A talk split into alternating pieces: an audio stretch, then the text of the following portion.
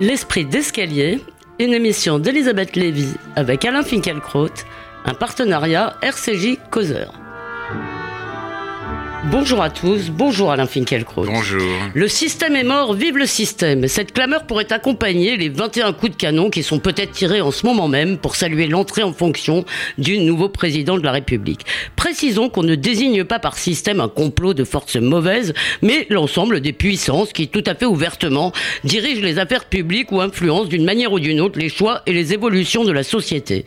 Chouchou du CAC 40 et de la haute administration, des médias et des people, sans oublier la fine fleur de l'intelligentsia, à l'exception de quelques réfractaires à la bienveillance, suivez mon regard, festoyé par la chancelière allemande et le président de la Commission européenne, Emmanuel Macron est incontestablement un fleuron de ce système qui nous gouverne.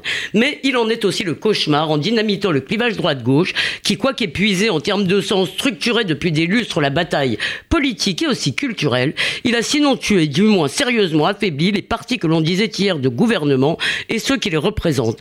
Le conservatisme de droite ou de gauche pourrait être le grand perdant de l'affrontement entre populistes et progressistes. Et je vous demanderai, Alain Finkielkraut, ce que vous inspire la recomposition politique initiée par Emmanuel Macron et les relents de décomposition qui l'accompagnent ou la précèdent. Mais pour commencer cette émission, euh, nous reviendrons euh, longuement peut-être sur la polémique suscitée par la visite d'Emmanuel Macron au mémorial de la Shoah il y a exactement deux semaines et plus encore euh, par votre critique de cette visite. Simplement, alors que la journée est en train d'être traitée un peu sur le mode du couronnement royal. Je voulais juste savoir, Alain Finkielkraut, au, début de cette émission, dans quel état d'esprit vous êtes? J'ai entendu une journaliste ce matin enthousiaste qui disait la jeunesse entre à l'Élysée. Alors, est-ce que ce coup de jeune euh, vous, vous satisfait, vous réjouit ou vous fâche? Alors, euh, vous avez parlé de système, Elisabeth Lévy. Euh, pour les 21 coups de canon, ce n'est pas le terme que j'emploierais c'est la tradition, c'est le rite, c'est la continuité. Et, non seulement je ne trouve rien à y redire, euh, mais je suis très heureux que tout cela existe. Moi aussi. Hein. Aurais-je, aurais non, c'est simplement sur le terme de système. Voilà. Non, mais il, visait pas les coups de canon. Non, non. voilà. Pardon. Peut-être. Mais peu importe. Cette précision, cette précision, voilà. je, tenais à la faire. J'adore ça, moi euh, aussi. Pour ce qui est euh, du coup de jeune, je crains, tout au long de cette émission, d'être un peu un rabat-joie. C'est vrai, euh, je ne suis pas très convaincu par la semaine que nous venons de vivre.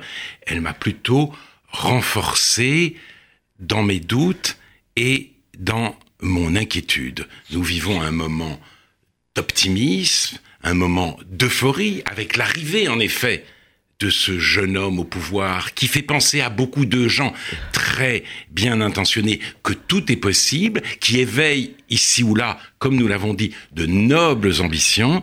Je vais essayer d'en tenir compte. Vous sentez, vous sentez réellement, non, là, je suis un peu étonné, vous sentez réellement une euphorie euh, au-delà des médias, hein, j'entends. Alors, en tout cas, dans les médias, il est difficile de, de, de savoir ce qui se passe au-delà parmi mes proches pas tellement. Enfin, nous pouvons être divisés et avoir des euh, des discussions, mais je vois que beaucoup de gens sont très impressionnés, précisément par la jeunesse du nouveau président, par la popularité qu'il a dans le monde est très soulagé de sa victoire sur euh, évidemment sur, euh, sur Marine Le Pen. Président pour lequel président pour lequel vous avez voté en tous les cas vous avez annoncé que vous alliez voter pour lui. Voté. Ce soulagement, euh, je le partage, mais je ne suis pas sûr.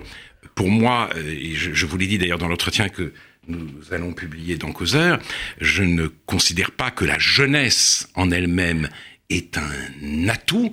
Ceux qui pensent ainsi euh, font du passé une sorte de poids mort. Moi, j'y vois plutôt une ressource et je considère que l'intelligence politique, c'est la sagesse pratique. Celle-ci demande de l'expérience. Euh, Macron en manque. Je ne me réjouis pas de cette lacune. Et comme je vous l'ai dit aussi, qui d'autre que lui dit à son public, je vous aime farouchement Justin Bieber ou d'autres jeunes stars de la euh, pop musique. Donc, mon souhait, c'est que euh, Emmanuel Macron vieillisse vite. Bah, une micro-objection sur ce point-là. La jeunesse, c'est pas seulement le, du jeunisme, c'est aussi le fait qu'une génération, pour des raisons, des tas de raisons, vous avez une génération 68 arde qui était forte euh, en termes de nombre et en termes de puissance idéologique, de puissance économique aussi, et qui n'a pas ni beaucoup transmis, ni laissé beaucoup de place à ces, euh, aux générations suivantes. Donc ben, il y a aussi peut-être la preuve que non. En plus, euh, j'aurais aimé que la génération euh, qui vient au pouvoir aujourd'hui tire les leçons de ce que Jean-Pierre Le Goff a très justement appelé l'héritage impossible de 68. Je ne suis pas sûr qu'avec la conjonction du libéralisme économique et du libéralisme culturel, euh, euh, Emmanuel Macron ait précisément mené la réflexion qu'il fallait mener jusqu'au bout. Mais venons-en peut-être. Venons-en à, ce qui s'est passé au mémorial de la Shoah. Donc euh, le dimanche où nous étions ici, c'est-à-dire il y a deux semaines, le 30, le 30 avril, Emmanuel Macron s'est rendu au mémorial de la Shoah. Et est-ce que vous voulez que je lise moi-même les termes dans lesquels vous avez commenté cette visite Oui, allez-y. Voilà. Et voilà dans quels termes vous, avez, vous, avez commenté cette visite. Emmanuel Macron a décidé de dramatiser les enjeux et après une visite à Oradour-sur-Glane, il est aujourd'hui au mémorial. Et cette initiative n'a pas eu sur moi l'effet escompté. Elle m'a mis dans une colère qui a surpris et choqué mes proches. Je m'en excuse, mais c'est le fils de déporté en moi qui hurlait. On ne peut pas faire de l'extermination des Juifs un argument de campagne. Les morts et ces morts-là ne sont pas à disposition. Le devoir de mémoire dont on parle tant continue à veiller sur l'indisponibilité des morts. J'ajoute consiste à veiller consiste, pardon. J'ajoute juste pour ne pas euh, allonger trop le propos que vous avez également évoqué le négationnisme au sein du Front National et que vous avez ensuite euh, remarqué, noté que ce n'était pas néanmoins des militants du Front National qui s'en prenaient à des juifs. Alors maintenant, je vous laisse parler peut-être de la réponse. Alors ça a suscité mais des tas de réactions. Je vous laisse parler de la réponse que vous avez fait, qu'a fait François Elbron. Non, alors d'abord un mot Maudit soit Internet et les internautes. Ce que je dis se trouve immédiatement réduit sur la toile à trois ou quatre tweets, et à ces tweets répondent des tweets vengeurs. Je commencerai donc par une prière que je sais totalement inutile. Petites et grandes poussettes, petits et grands poussets, vous qui avez le tweet irrépressible, vous qui tweetez plus vite que votre ombre, écoutez avant de dégainer. Et je vais maintenant répondre à quelqu'un qui m'a écouté, François Elbron, en effet, qui est directeur, je crois, du mémorial de euh, la Shoah. effectivement, parce que beaucoup de gens vous ont accusé de, vous ont dit ah Alain Finkielkraut vote Le Pen. Voilà. Oui, donc, donc, bah, là, alors, preuve de ce que preuve exactement de ce que, je viens de dire. De ce que donc, vous de dire. Euh, donc, mais alors l'un de ses arguments était de dire que une visite d'Emmanuel Macron était prévue depuis longtemps. Elle n'avait pas pu avoir eu lieu au mois de janvier. Elle a donc été programmée pour la journée de la déportation. Mais j'ai été choqué par l'usage qu'a fait Macron de sa visite au mémorial de la Shoah pour cette journée de la déportation. Car il a inscrit cette visite entre le pèlerinage à Oradour-sur-Glane et l'hommage à Brahim Bouharam, jeté dans la Seine, comme on sait, euh, euh, par des nervis du FN, il y a très longtemps. C'était donc une séquence mémorielle destinée à le présenter comme le rempart contre le péril brun.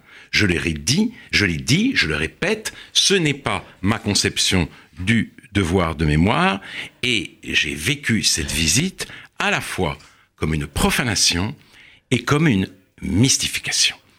On l'a vu. Vous durcissez, vous durcissez les termes oui, là. Hein. Mystification. J'ai dit et je redis, l'élection de Marine Le Pen à la présidence de la République aurait été une véritable catastrophe. Le débat l'a démontré, ce débat euh, de l'entre-deux tours. Mais elle n'a pas, lors de ce débat, Marine Le Pen, révélé son vrai visage. Péténiste, pas du tout.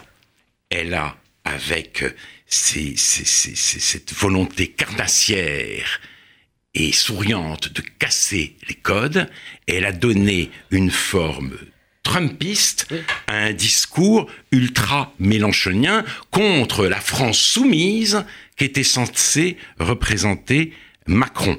Ce fut pour soumise aux puissances de l'argent, surtout, essentiellement. Pas soumise au sens de Ben Soussan. Mais soumise au sens, au sens, soumise à l'oligarchie. Terme aussi qu'elle a repris à Mélenchon. Et d'ailleurs, ce fut tout pour elle un désastre. Elle a fait honte même à certains de ses électeurs, une chose est sûre, elle a tout perdu, fort heureusement, mais aussi, on a bien vu là qu'Hitler avec elle n'était pas aux portes du pouvoir. Et que c'est, ce, ce n'est pas un parti hitlérien qui euh, risquait, si vous voulez, euh, de diriger euh, la France, si Donc, pas le malheur, si pas le malheur, elle devait être Donc Trumpiste, pas pétainiste. Exactement. Ça me paraît. Bravo, bravo, cher Alain, pour ce sens de la formule qui, je vous l'ai déjà dit, ferait de vous un formidable Twitter.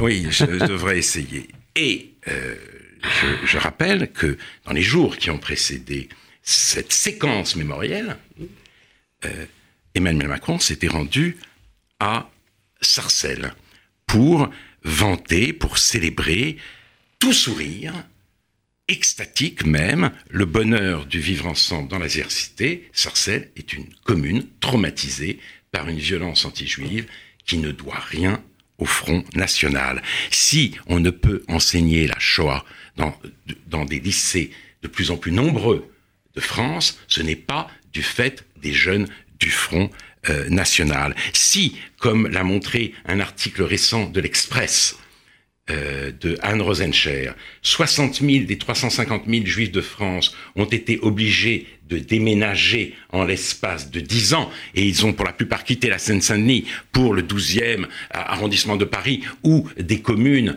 plus accueillantes comme Saint-Mandé, Vincennes ou Neuilly, ce n'est pas parce que en Seine-Saint-Denis, le Front National est très Il y a là un antisémitisme dont euh, Emmanuel Macron n'a jamais parlé et il n'a fait qu'envoyer des signaux positifs à ces banlieues rongées par la haine. Euh, je crois, je crois euh, pour être euh, juste, il me semble bien même que c'est votre Ilana, c'est votre ami Ilana Sicurel qui a, je crois, diffusé d'une façon ou d'une autre cette information. Je crois bien qu'il a fait des déclarations sur l'antisémitisme. Simplement, il n'en a pas fait un axe de sa campagne. Et à Sarcelles, et à Sarcelles, il n'en a pas parlé. Et, ce matin, il faut le dire aussi qu'il a dans son discours, bien sûr, évoqué la laïcité. Oui, alors justement, il a évoqué la laïcité simplement. Il a, quand je dis des, signes, des signaux positifs, il y a un moment très important de l'émission politique, si vous voulez, avec Emmanuel Macron, où il était opposé à Barbara Lefebvre. Euh, cette professeure qui a participé aux deux livres euh, publiés sous la direction de Georges Bensoussan, Les territoires perdus de la République et La France soumise. Elle a été d'ailleurs traînée dans la boue euh, sur les réseaux sociaux parce que, dit-on, c'était une filloniste alors qu'elle avait simplement participé à des réunions organisées par euh, les fillonistes sur le handicap. Ça a suffi la discréditer. Mais euh, ah bah pourquoi voulait-on la discréditer Pourquoi? Pourquoi? Parce que elle a, euh, elle a repris Macron sur la question cette fameuse question du crime contre l'humanité que la France aurait commis en Algérie, et elle lui a dit, vous parlez comme les indigènes de la République, de refoulée coloniale. Mmh. Il n'y a pas de refoulée coloniale, on enseigne la colonisation depuis longtemps et de manière critique. C'était un moment absolument euh, capital parce que là, on voyait, on voyait vraiment que euh, le, le, le, le euh, le souhait d'Emmanuel Macron n'était pas de reconquérir ces, ces, territoires, ces, territoires, perdus, mais bien plutôt de les séduire, et j'expliquerai pourquoi. Et en plus, il y a eu comme une sorte de, de suite à ce, à ce, à ce petit affrontement dans euh, ah l'extraordinaire du copyright. d'extraordinaires reportages, en effet, présentés par TF1 euh, le lendemain de l'élection, cinq mois de campagne, il avait tout, tout, tout, tout, tout, tout son, toute son équipe et lui avaient un micro euh, tout le temps, et il y a eu un, un, un, une réunion euh, de crise parce que, euh, disons, euh, après... Au moment de la polémique, crime contre l'humanité. Voilà. Et alors, j'ai appris... Après des propos donc en Algérie et qui n'avaient rien à voir avec les Juifs. Et donc, à ce moment-là... Euh, le staff, hein, la petite start-up euh, de Macron qui s'apprêtait à euh, absorber l'énorme start-up France, eh, eh bien, euh, les membres de cette start-up disaient on est Titi, trending topic on Twitter. Je trouve l'application des macroniens, si vous voulez, à valider le, le diagnostic de Régis Debray sur l'américanisation de la France absolument euh, fascinante. Et ne soyez pas modeste de valider votre propre diagnostic sur le progressisme macronien. Oui, mais moi, je ne parlais pas, je parlais pas d'américanisation comme lui. Et là, il y avait les helpers, les coworkers. Maintenant, il y a les titis. Et j'ai appris aussi que les génies de la société civile qui ont été sélectionnés par Emmanuel Macron euh, pour figurer sur les listes électorales, euh, j'en ai entendu, euh, j'ai entendu l'une des heureux élus euh, dire que euh, c'est vrai que ça va être un vrai challenge. Je la cite. Elle a dit c'est vrai? C'est vrai que ça va être un vrai challenge. Et donc elles vont subir très vite ces recrues des séances de coaching et de média training. Donc je me demande euh, s'il ne faudrait pas revenir sur l'ordonnance de Villers-Cotterêts et faire du globish euh, définitivement la langue du royaume. Toujours est-il que oui, vous êtes vénère, vous êtes vénère. Hein. À ce moment-là, voilà. à ce moment-là, euh, à ce moment-là, euh, Emmanuel Macron a dit pour résumer la situation, ah, les névoses françaises, ça dit énormément sur ce qu'est la société, les gens sont à cran, je, je voudrais euh, faire remarquer, si vous voulez, la, la, lucidité, la profondeur, la pertinence et euh, la subtilité de l'analyse. Laurent Saïm, à ce moment-là, a dit que le problème, c'est que euh, il y avait comme une sorte de monopole dans la communauté juive et que euh, elle a dit les juifs veulent le copyright. Non, c'est pas lui elle, qui l'a dit. c'est ni, ben, ni Ben Diaye qui est responsable presse qui est arrivé ah d'ailleurs tout à l'heure à, la cérémonie de passation des pouvoirs avec des baskets, ce qui a enthousiasmé le parti des médias et c'est elle qui a utilisé le mot copyright. Ah. Alors là, euh, je voudrais citer euh, un texte euh, publié par Benjamin Oliven sur sa page Facebook. Outre l'image très noble que ces gens ont des juifs, ce n'était absolument pas le problème que posait cette déclaration. Ce qui était reproché à Macron à tort ou à raison, c'était d'avoir incriminé le pays dont il réclamait la présidence et d'en avoir rajouté une louche dans le démolissage de la France. Surtout à une époque où il est permis de penser que ce genre de démolissage pousse certains enfants qui se sentent tributaires de la mémoire algérienne à en vouloir à la France. Gilles Kepel rappelle même que les attentats de Mohamed Merah ont eu lieu, consciemment ou non, le jour du cinquantenaire des accords d'Évian. Il est inquiétant, continue Benjamin Oliven, de penser que l'entourage de Macron voit la France comme une addition de communautés à qui il faudrait faire des bisous tout en équilibrant les vexations que créent ces bisous chez les autres. Un petit peu pour les musulmans, un petit peu pour les juifs, un petit peu pour celles, un petit peu pour ceux. Et non comme une république et comme une nation. Et ah ben il devrait écrire à causeur, Benjamin Oliven. Eh bien, en tout cas, en tout cas tout cela, tout, tout, tout, bravo, bravo. tout, ce que j'ai entendu euh, ces derniers jours me rappelle une petite algarade que nous avons eue, oh. Elisabeth Lévy, euh, pour un des euh, récents numéros de Causeur, quand j'ai appris que vous avez choisi comme titre et photo et de, de, de, couverture Au secours, Hollande revient. Je vous signale que vous m'avez déjà engueulé ici même pour ce titre. Hein. Je vous engueule pas. Ah. Simplement, cette, cette, algarade était assez vive parce que euh, euh, vous êtes euh, la championne du monde du grimpage de rideau. et, mais en même temps, dis, dis, le grand maître du zen. mais à ce moment-là, à ce moment-là, oui, moi, je, je, parce que je me disais, il se passe autre chose. Il y avait, j'avais un titre en tête, un titre en tête qui était impossible, bien sûr, comme titre, parce que c'est pas ça qui fait vendre un journal, mais c'était pas Hollande qui revient, c'était Terra Nova qui déboule. Et parce que j'ai relu la célèbre note de Terra Nova de 2011, si vous voulez, celle qui euh, qui prenait, théorise, oui, qui prenait la, euh, une nouvelle coalition arc-en-ciel, arc-en-ciel, euh, réunissant des électeurs aux valeurs progressistes. Ça qui se C'est le, ah, le néo-progressisme pointait son museau. Jeunes, femmes, minorités et quartiers populaires. Contre un électorat qui défend le présent et le passé, euh, et qui les défendent euh, contre le changement et qui considèrent que la France est de moins en moins la France et euh, et si vous voulez les péché contre les prolos qui votent FN et, et, les bourgeois. Et péché capital qui considèrent que c'était mieux avant. Donc cet électorat en effet été accusé du côté de, de, basculer du, du côté du, du, du, du Front National. Donc il me semble, si vous voulez, que euh, la stratégie d'Emmanuel Macron, c'est, comme je l'ai dit, non pas de requérir, de reconquérir les territoires perdus, mais de les séduire, de les caresser dans, le sens du poil, pardon, non pas de les intégrer dans la France d'avant, mais les intégrer dans la grande coalition de la France d'après. Et c'est là, si vous voulez, qu'est intervenu un, autre événement. Et pour moi, pour moi, et je le dis d'un ton solennel, particulièrement grave et scandaleux, alors je le dis en deux temps, d'abord l'humiliation subie par Manuel Valls, qui demande, l'ancien Premier ministre, l'investiture d'En Marche, et euh, il y a Benjamin Griveaux qui dit ah bah il a qu'à faire la queue comme tout le monde. On voit la bienveillance macronienne à l'œuvre. En matière politique, l'amour et la bienveillance sont des attrapes couillons. Et après, on consent à ne pas présenter de candidat contre lui, mais le vrai scandale n'est pas là, Elisabeth Lévy. Le vrai scandale, c'est que Malek Bouti, qui demandait la même chose, non seulement n'a pas reçu l'investiture, mais il a face à lui, dans l'Essonne, un candidat en marche. Bon alors, juste deux choses. La première, c'est qu'il y avait beaucoup de Terra Nova chez Hollande, dans la personne, par exemple, de Madame Najat Vallaud-Belkacem. Donc, mais vous aviez raison, ce titre ne disait certainement pas la nouveauté euh, qu'il y a dans le phénomène. Et pour ce qui est de la gauche républicaine, pardonnez-moi, vous avez certainement raison, mais d'un autre côté, ils n'ont pas beaucoup défendu leur position laïque. Ils sont allés, et vous l'aviez remarqué ici même, ils sont allés chez Macron, si vous voulez, sans même faire valoir cette spécificité.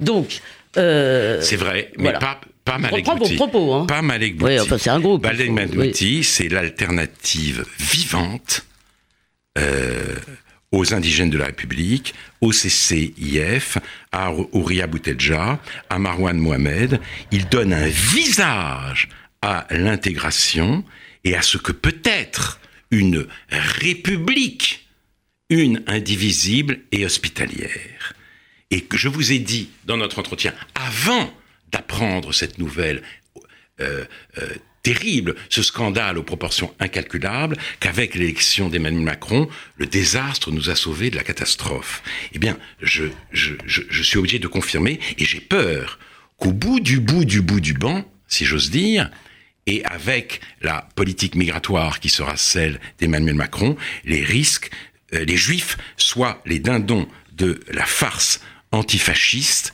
qui se joue sous nos yeux. Et un mot encore, euh, euh, Richard Ferrand et Jean-Paul Delevoye, euh, qui s'occupent de tout ça, a donc refusé l'investiture à Malek Bouti, mais ils ont voulu, cette équipe a voulu investir Mourad Boudjelal, le président du club de rugby de Toulon, l'un des artisans les plus efficaces de la mainmise du sport business sur le rugby. Il a refusé, mais cela montre encore que cela traduit l'exhortation de Macron aux jeunes de banlieue sur le Bondi Globe devenez milliardaire. Ayez le goût d'être milliardaire. Voilà ce qu'on dit à cette jeunesse ravagée, comme euh, le montre si bien Malek Bouti, par les démons euh, de la francophobie et de l'antisémitisme. Alors, juste un mot, un mot, un mot. Euh, d'abord, je renvoie les auditeurs à l'excellent réplique d'hier, parce que comme cette émission va être frustrante, vous y avez dit beaucoup de choses, et, notamment euh, sur la gauche, je les renvoie à cela. Un mot sur Richard Ferrand, peut-être. Non, Richard Ferrand. On laisse tomber. On laisse tomber. Vous, vous, alors, alors, ça, alors quand même un mot sur le sens peut-être général. On peut arrêter sur les Juifs, sur cette. non, non, on arrête absolument sur les Juifs. Voilà. Je dis, je dis après tout, je, je, me suis rendu compte que cette émission était surveillée euh, par euh, des gens qui ne font pas partie du public régulier de euh, de, ne dites, pas, ne dites pas surveillez, ne chassez pas les auditeurs. Non, non, surveillez-nous, écoutez-nous, mais enfin ça va pas.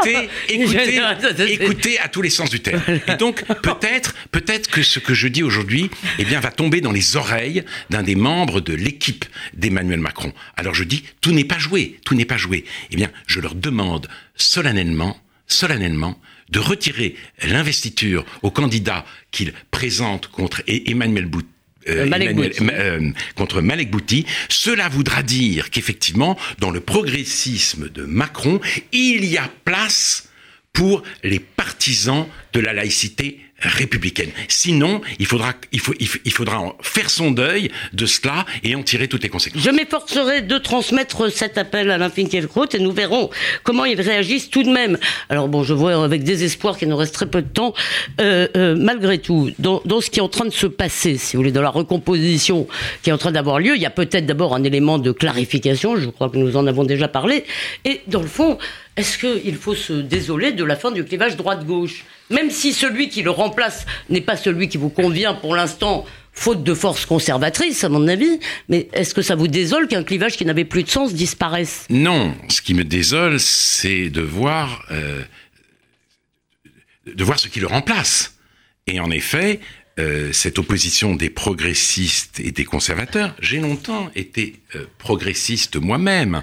J'étais à la fois pour l'émancipation, pour l'égalité, contre l'ordre établi et contre les privilèges. Et puis j'ai vu ce qui arrivait à l'école. J'ai vu ce qui arrivait à la langue. J'ai vu ce qui arrivait au paysage. Et à ce moment-là, m'est apparu dans toute sa force la vérité de cette phrase si célèbre de Camus dans son discours au Nobel selon laquelle notre tâche n'est plus de refaire le monde, mais d'empêcher qu'il ne se euh, défasse. Et d'ailleurs, je l'ai dit à Emmanuel Macron le jour où je l'ai rencontré. Je lui ai dit, écoutez, votre opposition progressiste et conservateur, elle ne tient pas parce que euh, euh, le, conservatisme euh, c'était l'immobilisme, le progressisme, c'était l'action et le changement, mais si nous sommes pris dans des euh, processus, si ces processus constituent l'ordre des choses, alors il ne faut pas s'abandonner à cet ordre des choses, il faut savoir rompre avec ce destin et alors à ce moment-là réhabiliter le conservatisme dans ce sens. Il m'a dit que ce que je que ce que je venais de formuler était très intéressant, passionnant, qu'il allait réfléchir et j'ai pensé à cette phrase de mon père qui euh, lorsque je disais quelque chose qui l'embêtait ou dont il n'avait rien à faire me répondait en, en polonais move domnier, move domnier, move do lampe. Parle-moi, parle-moi, parle à la lampe. C'était le, le cause toujours en vigueur au 47 rue Lucien Sampé. Eh ben, il m'a répondu euh, cause toujours et euh, je dirais, Elisabeth Lévy, que l'inquiétude dont je me fais ici l'écho, que l'on peut, si l'on veut, traduire par le terme de conservatisme, n'est pas présente dans les clivages politiques bien actuels. Sûr, bien sûr, puisque entre populistes d'un côté, en quelque sorte, et euh, euh, les progressistes. Euh, et j'ai même peur, si vous voulez, que la, droite, la droite et la gauche, ou, enfin, le nouveau clivage, ça va être progressiste contre progressiste, progressistes plus ou moins libéraux, progressistes plus ou moins, plus ou moins redistributifs, et face à eux, un populisme haineux sur lequel ils ne font pas compter. Et l'une des raisons pour lesquelles je suis heureux aussi d'avoir voté Macron, c'est que je ne voulais pas que mon abstention se mêle à celle d'une France insoumise qui était la perpétuation, la perpétuation de la gauche nuit debout dans ce qu'elle avait de pire, c'est-à-dire on lave la tâche de, euh, de l'esprit du 11 janvier sur la place de la République, on n'est pas unis comme nation contre l'ennemi, euh, la, seule guerre qui vaille, c'est la guerre de classe. Et, euh, et, euh, les, au lieu de dire je suis la police, eh bien on dit je déteste la police et on transforme les policiers en torches vivantes. Oui, ayons une pensée d'ailleurs pour ce policier dont la presse a n'a pas tant parlé euh, que ça. Euh, euh, juste pendant que vous me parliez, Alain Finkielkraut, la pluie s'est abattue apparemment sur l'Elysée et sur l'Arc de Triomphe. Je ne sais pas si comme un mariage, ça veut dire qu'un couronnement est heureux quand il est pluvieux. Je voulais quand même vous soumettre, si on m'autorise une petite minute, on ne me regarde pas de l'autre côté. Alors j'en profite. Une phrase de Tony Blair qui lui aussi se réjouit de l'élection d'Emmanuel Macron en rappelant, tout en rappelant qu'il faut répondre aux critiques des populistes. Voilà ce qu'il écrit. Il faut un État actif qui accompagne les économique, mais et c'est là que ça devient intéressant. Il faut aussi affirmer clairement qu'on ne peut pas arrêter le changement et que ceux qui disent le contraire mentent. Et alors, par changement, il entend bien sûr l'avancée libérale et européenne et libre-échangiste des choses. Est-ce qu'il faut en conclure qu'il n'y a pas d'alternative? Mais c'est extraordinaire, si vous voulez.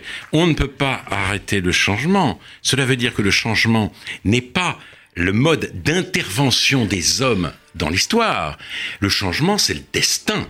Donc voilà, être progressiste, ce n'est pas, si vous voulez, s'élever contre le destin, c'est l'accompagner, s'y résigner, euh, c'est une, c'est une, c'est un renversement de perspective absolument extraordinaire. Et cela me rappelle une phrase, je crois, de René de Obaldia arrêtez le monde, je veux descendre. Oh, voilà une excellente conclusion, cher Alain Finkielkraut. Ça me fait penser au début de l'identité malheureuse, dans lequel les auditeurs et lecteurs pourront certainement puiser euh, de, un réconfort au moins.